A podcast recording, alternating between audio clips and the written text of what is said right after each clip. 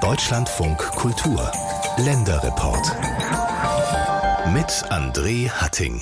Jetzt geht es um Reis. Richtig gehört. Auch in Brandenburg wird neuerdings Reis angebaut. Nicht in Templin, sondern in der früheren Grafschaft Ruppin, der Heimat Theodor Fontanes also. Risotto-Reis soll dort im Herbst geerntet werden. Ja, für die einen ist das ein interessantes Experiment. Andere sind da dann doch eher skeptisch. Unser Landeskorrespondent Christoph Richter hat für uns das nördlichste Reisanbaugebiet der Welt besucht. Wiebke Fuchs genießt den Anblick der grünen, fingerlangen Halme der Reispflanzen, die aus dem Wasser ragen. Schöner Blick, also ich finde wirklich eine, eine, absolut tolle Sache und einfach auch so eine Alternative, die jetzt im Moment irgendwie auch dringend gebraucht wird, um dass wir nicht alles von der ganzen Welt hin und her kann, sondern solche Sachen auch wirklich mal hier versuchen, ob sie dann machbar sind. Und ich sage mal, so eine große Teichanlage noch so zu nutzen wie vor 50, 60 Jahren ist sowieso nicht mehr möglich. Also muss man offen sein für Alternativen.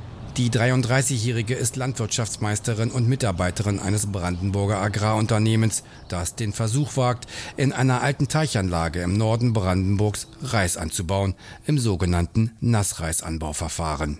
Also wir wollen ja eigentlich zu Ende September ernten und gehen mal jetzt bei dem Areal, was wir jetzt hier haben, so irgendwo von vier, fünf Tonnen aus.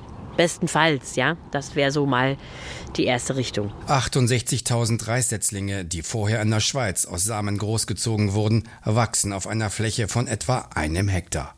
Die Fläche steht drei Zentimeter tief, komplett unter Wasser.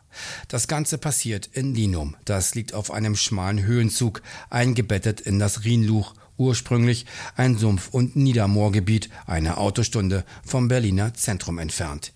Hierher kam einst auch der Hohenzollernkönig Friedrich I. zur Birkhuhnjagd. Später wurde in der Region Torf abgebaut. Danach, Anfang des 20. Jahrhunderts, wurden in den ausgetorften Flächen Teiche angelegt und mit der Karpfenzucht begonnen. Doch das rechnet sich nicht mehr. Kaum einer wolle noch den Fisch, erzählt Robert Jekel von der Naturfisch GmbH, weshalb man nun in einem der Teiche das Experiment Reisanbau wagt. Reisanbau in Brandenburg? Ja, kann funktionieren, aber man muss sich darauf einlassen und die Sache halt auch wirklich intensiv betreuen.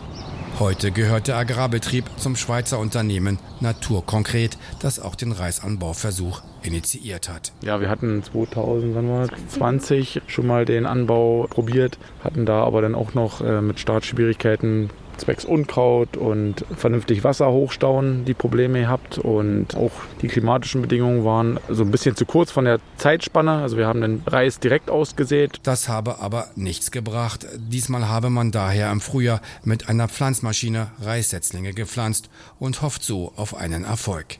Reisbauer Jekel gesteht, dass man viel Wasser für den Reisanbau benötige. Die Rede ist von zwei bis 5000 Liter Wasser, die man für die Produktion von nur einem Kilo Reis brauche. Das Wasser sei aber da, sagt Jekel, und sieht daher kein Problem im Reisanbau. Ja, die Struktur quasi der Teichlandschaften, die ist ja sowieso schon geschaffen. Und diese nutzen wir ja quasi bloß weiterhin gehend mit weniger Wasser, weil vorher, um, um, um Karpfen zu halten, waren die maximal angestaut aufgestaut. Und hier stauen wir jetzt ja auch bloß, was, sind das denn letztendlich, zwei bis drei Zentimeter Wasser hoch. Wir haben dahingehend ja jetzt nicht viel, viel abgegriffen. Für den Agrarökologen Ralf Bloch von der Hochschule für nachhaltige Entwicklung im brandenburgischen Eberswalde passt der Reisanbau überhaupt nicht nach Brandenburg. Der Wasserverbrauch sei für die wasserarme Region schlicht kontraproduktiv, meint Bloch. Brandenburg, ergänzt er, gehöre bundes- und europaweit zu den trockensten Regionen. Und wir brauchen das Wasser zukünftig in der Kulturlandschaft, um beispielsweise Moore wieder zu vernässen, Fließgewässer in ihrer Form zu erhalten, Grundwasser zu schützen und auch um hochwertigere Kulturen anzubauen, wie zum Beispiel Biogemüse. Also das Wassermanagement ist ein ganz wichtiges gesamtgesellschaftliches Thema angesichts des Klimawandels und eben der entsprechenden Anpassungsstrategien, die wir entwickeln müssen. Deswegen wäre es doch eher ratsam, auf Kulturen zu setzen, die von vornherein einen geringeren Wasserbedarf haben als der Reis, wie zum Beispiel die Kichererbse. Geflutete Reisfelder stehen zudem in der Kritik, da sie viel klimaschädliches Methan ausstoßen. Ähnlich skeptisch sieht es Sonoko Bellingrad Kimura, Agronomin, Wissenschaftlerin am Brandenburger Leibniz-Zentrum für Agrarlandschaftsforschung in Müncheberg. Vor ihr liegt ein dicker Wälzer, das japanische Standardwerk zum Reisanbau. Das ist das Standardwerk. Standardwerk, was man so in der, in der Schule lernt und in der Uni als Pflanzenbau-Textbuch äh, äh, so zur Hand hat. Sonoko Bellingrad Kimura hat zum Reisanbau geforscht, auch zum Reisanbau in Japan in Hokkaido. Das liegt etwa auf dem Breitengrad der Po-Ebene, ein Tiefland in Norditalien, benannt nach dem längsten Fluss des Landes. Auch dort wird Reis angebaut, aber weiter nördlich sei Reisanbau weltweit wenig marktfähig, es sei schlicht zu kalt, vor allem im Herbst wenn der Reis reift. Das sind Kurztagspflanzen. Das heißt, die setzen die Blumen an, wenn die Tage kürzer werden.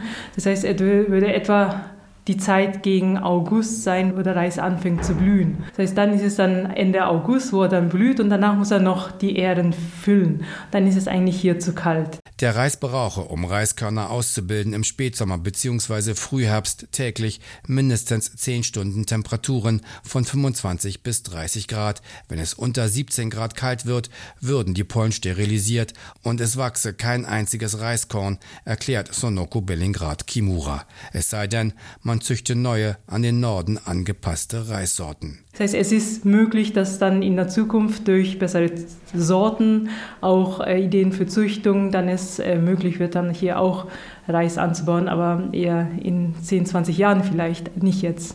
Ein Versuch sei der Reisanbau im Norden Brandenburgs dennoch allemal wert, sagt noch Sonoko Bellingrad Kimura und lächelt, aber von einer Marktfähigkeit könne keine Rede sein.